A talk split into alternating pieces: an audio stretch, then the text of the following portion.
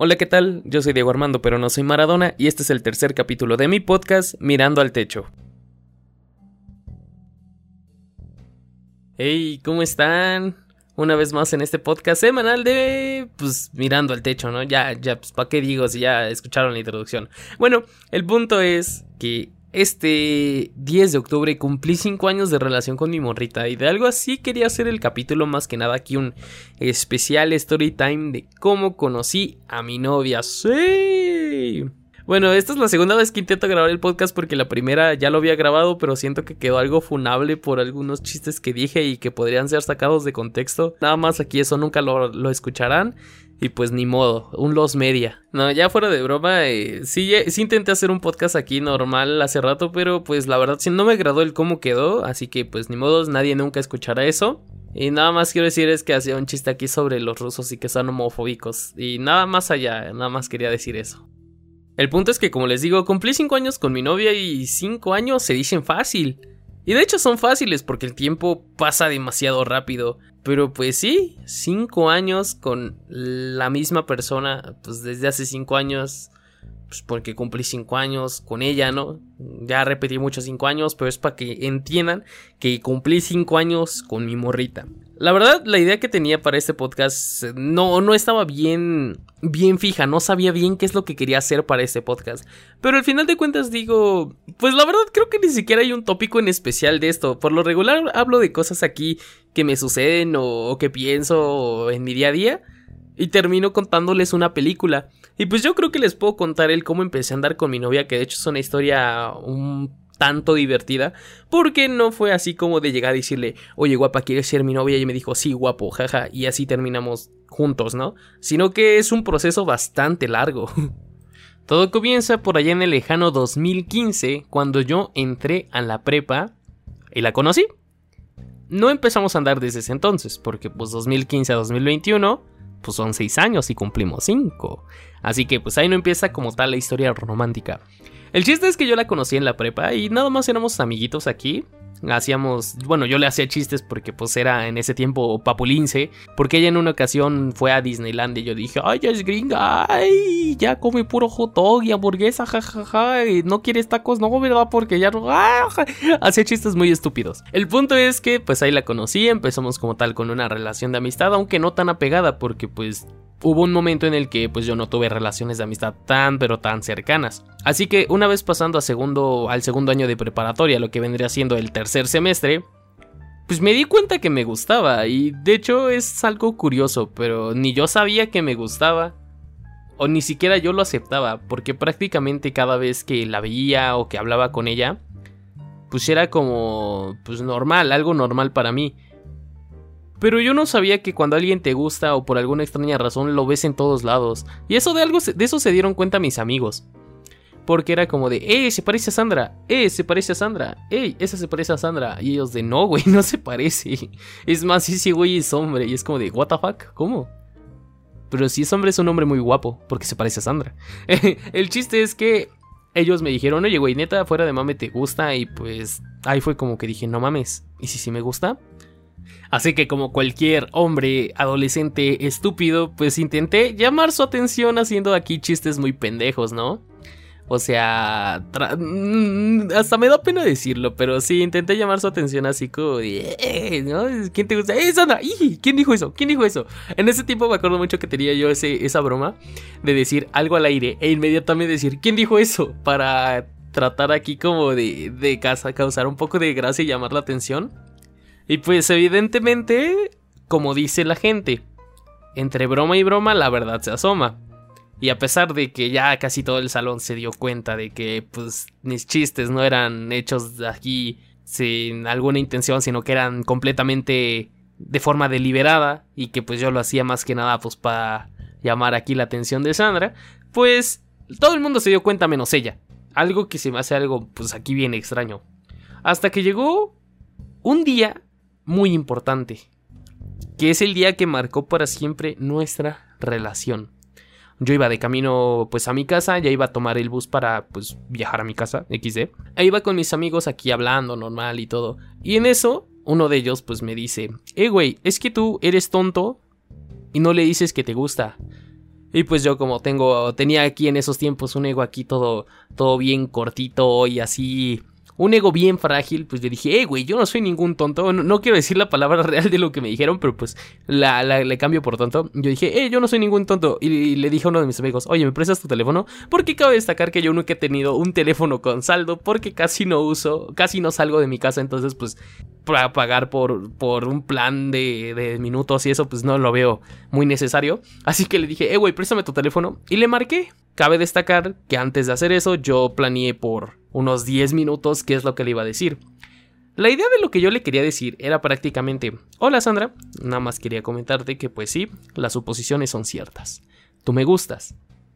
Pero, no por decirte esto, quiero que creas que a huevo quiero que seas mi novia. O que... No, de hecho, de hecho ni siquiera lo estoy diciendo bien. o sea, incluso estoy cayendo en el mismo error que cometí en ese entonces. En resumen, yo lo que quería decir es que sí me gustaba, pero pues no quería que ella se sintiera comprometida, pues a querer... Ah, no, que no... Ay, soy un estúpido. Igual me pongo nervioso todavía. Ya, por tercera y última vez, lo que yo quería decirle es que quería que supiera que me gusta, pero no quería que cambiara su forma de ser conmigo solo por saber esto. Quería que siguiéramos siendo amigos en el caso de que ella no compartiera estos sentimientos. Sin embargo, lo que yo terminé diciendo es algo similar a mis primeros dos intentos. Al momento de yo empezar a hablar con ella, terminé diciendo esto. Oye, mira, es que me gustas, pero no quiero nada contigo. La verdad ni siquiera la dejé hablar por pues también miedo como al rechazo, así que pues como tenía tanto miedo al rechazo, pues decidí pues no darle ni oportunidad de rechazarme, así que colgué. Y ¡pum! Ahí se acabó. Una vez terminada la llamada, entre mis amigos pues se me quedaron viendo. Y me dijeron, oye güey, si acabas de escuchar lo que dijiste. Y yo le dije, ¿sí? Pues le dije que, que no se sintiera aquí abrumada por si no quería andar conmigo. Y me dijeron, no, güey, es que tú le dijiste que te gustaba, pero no querías nada con ella. En ese momento caí en cuenta del cómo mi mentalidad y mis palabras pues me terminaron jugando chueco. Al final, después de tremendo error que cometí, decidí hablar con ella pues bien para decirle, no, pues es que mira, pues la verdad es que, o sea, sí me gustas, pero pues si tú quieres, sí, sí, sí, sí quiero ser novio tuyo, ¿no? Jaja. Así que es lo que lo pensaba decir, sin embargo al momento de llegar ese día a la escuela, resulta que tomábamos el camión en el mismo lugar. Y fue el momento más incómodo de la vida, después de mi declaración, verla en esa parada de autobús, donde llegó y nadie dijo nada por unos minutos. El resto del día fue igual, la verdad ni siquiera le hablé, no, no, pues no hice nada, no hice nada con ella no le hablé ni nada hasta llegado una hora en la que tuvimos pues una hora libre, pues ya me acerqué y le dice y le dije, "Oye, pues es que haz de cuenta que lo que te dije ayer no es cierto, o sea, sí me gustas, pero pues sí quiero algo contigo." Ella a partir de ese momento pues me dijo que sí, que igual y sí se podía andar, pero que teníamos que hacer la cosa lenta, o sea que teníamos que llevarnos aquí lento, despacio y ver qué sucedía y cómo fluía. Y pues yo claramente le dije, ok, me parece muy bien, pero como soy un pendejo y estaba en mi época papulince, pues me valió madres e, e, igual forma como que intentaba presionarla, me acuerdo de alguna vez que fuimos a un lugar aquí llamado Cholula, creo que fuimos a Cholula y, ya íbamos todos juntos y como que la obligaba a agarrarme de la mano y cosas por el estilo que hoy en día la verdad no estoy tan orgulloso porque fue presionarla demasiado al punto que se puso demasiado incómoda y que sí, terminé aceptando que pues la había cagado ese día. Así que de ahí en fuera pues dije, ok, sí la cagué demasiado, o sea, me emocioné mucho, me emocioné mucho y pues creo que tengo que llevar las cosas un poco más relajadas. Y ya empezamos a hablar, pasar un poco más de tiempo juntos. Y llegaba un punto en el que no sabíamos los dos si sí o si no. Porque como era muy ambiguo este pedo, es muy ambiguo a veces saber qué es lo que sienten las personas, ¿no? Así que estuvimos en un, en un ida y vuelta así por un buen rato. Un buen rato te digo casi un mes, porque yo cuando me le declaré fue como en agosto y empezamos a andar en octubre. Así que fue casi un mes en el, el pedo este de el flirteo, el coqueteo. Hasta que llegado un punto, un 16 de septiembre me parece, pues yo hice un drama porque también quiero destacar que en ese tiempo, aparte de Papulince, era sad boy, aquí todo tristón, jaja, aquí todo, todo, todo emo. Y, yo me quería casar con ella en la kermés de la escuela, güey. Y pues ella no quiso. Y yo me puse triste y me fui a mi casa. Y luego me enteré que ella también me siguió. Y que, y que se iba a subir al bus donde iba yo. Pero pues no manches, pues también. ¿Qué pedo? ¿Cómo era eso? Así bien romántico. Así que yo me fui a mi casa, estuve triste. Y me mandó un mensaje en el que me confesó sus sentimientos. Y yo de wow. Increíble. Me sentí muy bien porque en ese momento les digo, era como que aquí bien sabo y ocupaba aquí a fuerza atención de alguien y si no la tenía igual y sí me mataba, pero, pero ya, ya, ya tenía, ya lo había resuelto, ya me había dado atención. Y quiero destacar que no me siento orgulloso ya hoy en día de lo que fui en su momento hace cinco años por todo este pedo de que sí, siento que pues sí era muy manipulador ese pedo de andar diciendo, ay, no estoy triste si no me dices que no. Pero bueno, creo que las personas cambian y pues quiero al menos pensar que cambié para, para bien en ese sentido y en muchos otros más, porque pues como les digo era papulince, que me siguen gustando los momazos, pero ya no soy... Ya no soy tan edgy. el punto es que ya a partir de ese momento empezamos a llevarlo tranquilo. Pues ya traté de ser un poquito menos intenso y empezamos a ya intentar coquetear aquí más cercanamente. Hasta que llegó un día en el que dije, no, güey, pues si no le llego hoy, la neta nunca más le voy a llegar. Fue un 10 de octubre del 2016. Así que recuerdo muy bien ese día porque le planteé la idea a mis amigos y les dije, oigan, ¿saben qué? Le voy a llegar hoy. Pero pues la neta, mi perro le está ladrando, pero pues no le hagan caso, háganme caso a mí. Pero pues la neta le quiero llegar aquí bonito, ¿no? Aquí una cartulina, traerle a la arrolladora y ponerle aquí una canción de... Y ya, y cantarle chido, ¿no? Enfrente de toda la escuela. pero pues ya después dije, ok, no, tal vez no es lo mejor eso. Así que yo me acuerdo que lo que sí quería hacerle era regalarle unas rosas. Así que salí de la escuela, de hecho no entré creo que a una hora, y estuve caminando por los rumbos de la escuela. Caminé pues sí un buen rato, fui a una plaza, no había flores, fui a un mercado, no había flores, luego fui casi cerca de un hospital, tampoco, ah, tampoco había flores, y regresé todo derrotado. Pero pues como les digo, yo tenía esa idea de que si no le llego hoy, pues nunca más le voy a llegar, nunca lo voy a intentar. Así que saliendo ya, pues ya para irnos de la escuela, pues ya la topé solita. Le dije, hey, ¿podemos hablar por aquí? Y ya me la llevé aquí a un lugar donde nadie nos viera, pero pues sí que nos vieron. Y le dije, oye, es que quiere ser mi chava aquí como en la Rosa de Guadalupe. Y ya me dijo, sí, estás del uno. Y entonces empezamos a andar. Pero pues creo que al final de cuentas estuvo mejor que llevar las rosas. Porque pues ya después me, me dijo que pues a ella no le gustaba mucho como que esto de la presión social. Y quiero decirles que la primera idea que tuve para, para pedirle que fuera mi novia fue literal escribir en un balón que si quería ser mi novia y darle un pelotazo. porque, porque, pues sí, güey, pues me gustaba el fútbol, me gustaba jugarlo y yo quería aquí escribir un balón, quiere ser mi novia y darle aquí un pelotazo y no tan fuerte para que el balón no rebote de lejos, pero sí lo suficiente como para que se le quede ahí cerca y me lo intente pasar y vea que está escrito. Al final de cuentas creo que salió mucho mejor hacer eso, hacer eso de decirlo aquí en persona, aquí de forma íntima, a darle un pelotazo, porque pues también no estoy seguro si se hubiera tomado muy bien el hecho de que le dio un pelotazo. El tiempo pasó y cabe destacar que nada más nos dábamos besos de piquito, porque yo antes de ella solamente había tenido una novia y pues nunca le di un beso.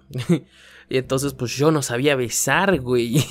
Y te das cuenta de que, pues ya estás en prepa y es como de, ah, pues, ¿cómo le hago? Así que les voy a ser sinceros. Yo vi aquí un tutorial de un güey pelón que besaba un maniquí para aprender a besar. Fuera de broma, yo vi aquí un tutorial de un güey pelón que agarraba un maniquí y te enseñaba a besar y también decía que con la mano. Y de igual forma valió madre porque el primer beso que nos dimos como tal fue creo que a la semana fue igual en la calle y, fue muy extraño porque pues del beso pues fue chistoso, fue chistoso porque no, no sabíamos besar ninguno de los dos hasta que pues le di un lengüetazo en la cara y ya así fue como la enamoré, jaja. Y ya el tiempo pasó y de hecho la etapa de la preparatoria pues la recuerdo mucho porque pues es cuando estuvimos más juntos, ya después entramos a la universidad y pues yo iba en un lugar y pues ella en otra. Pero durante la prepa pues hicimos bastantes cosas bien curiosas. Una, yo sí era, yo siento que era una persona demasiado tóxica eh, durante la, mi etapa de preparatoria.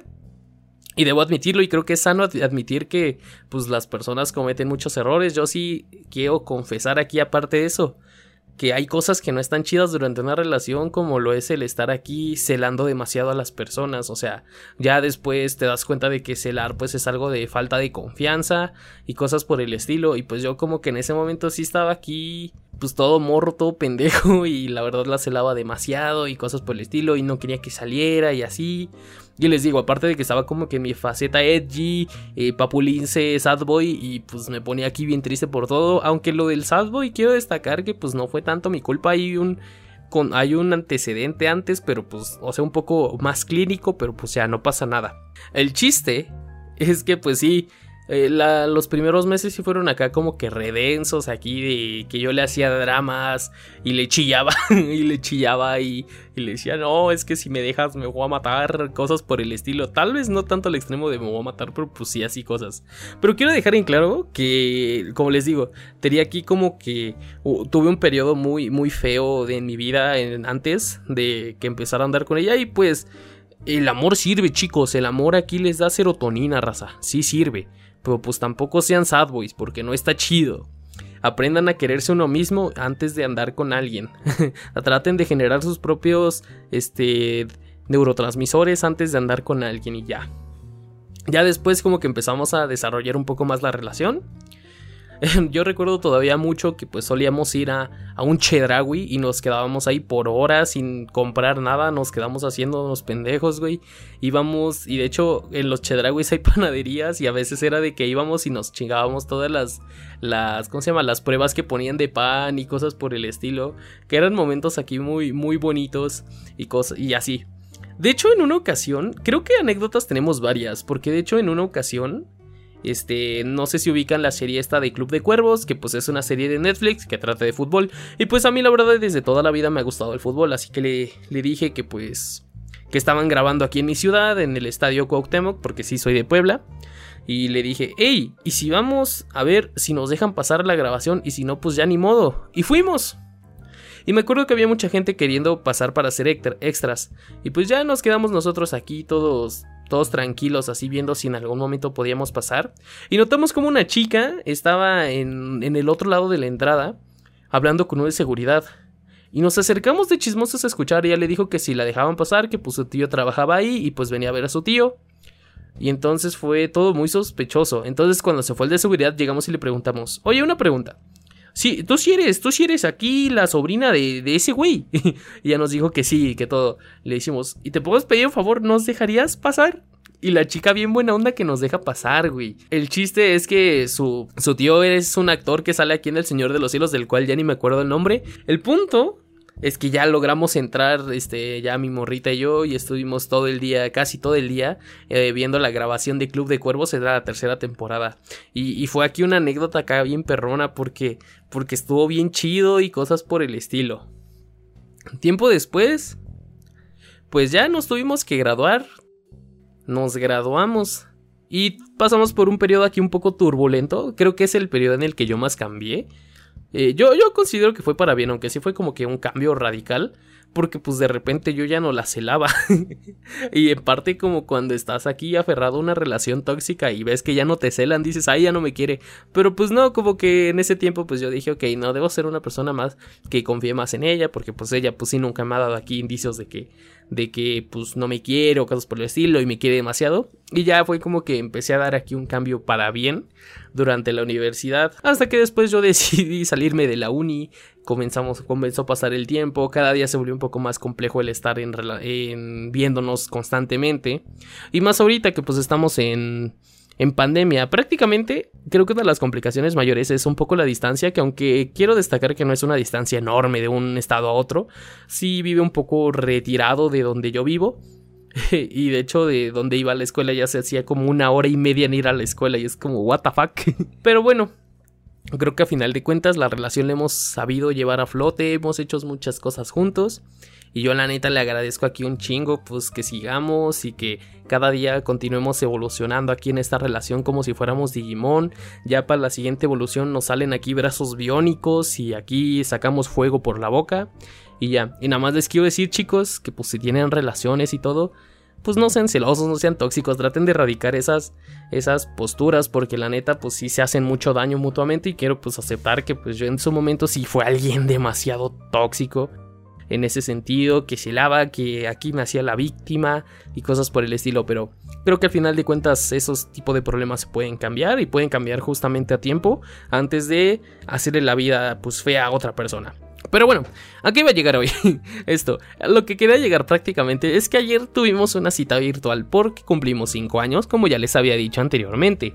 Y ahora sí, como los podcasts son prácticamente contarles algo y después hablarles de una película, pues sí, efectivamente hay una película sobre esto, porque prácticamente... Eh, creo que ya dije como muchas veces prácticamente, pero no importa. Prácticamente vimos una película llamada Juno, eh, que pues es famosa, donde sale Elliot Page. Y, la verdad, la, pues la vimos porque estábamos pensando en ver una película romanticona y de hecho hasta googleamos películas románticas, mejores películas románticas y ya ahí pues nos apareció Juno y nos pareció pues aquí curiosona pues para verla. Así que ya la decidimos ver, de hecho si la gustan ver está en Amazon Prime.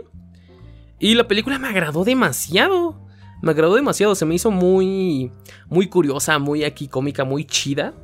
Prácticamente la historia, la historia pues gira en torno a Juno, que es un estudiante de preparatoria de 16 años, que pues por azares del destino, que pues todos sabemos cuáles son esos azares del destino, pues se termina embarazando.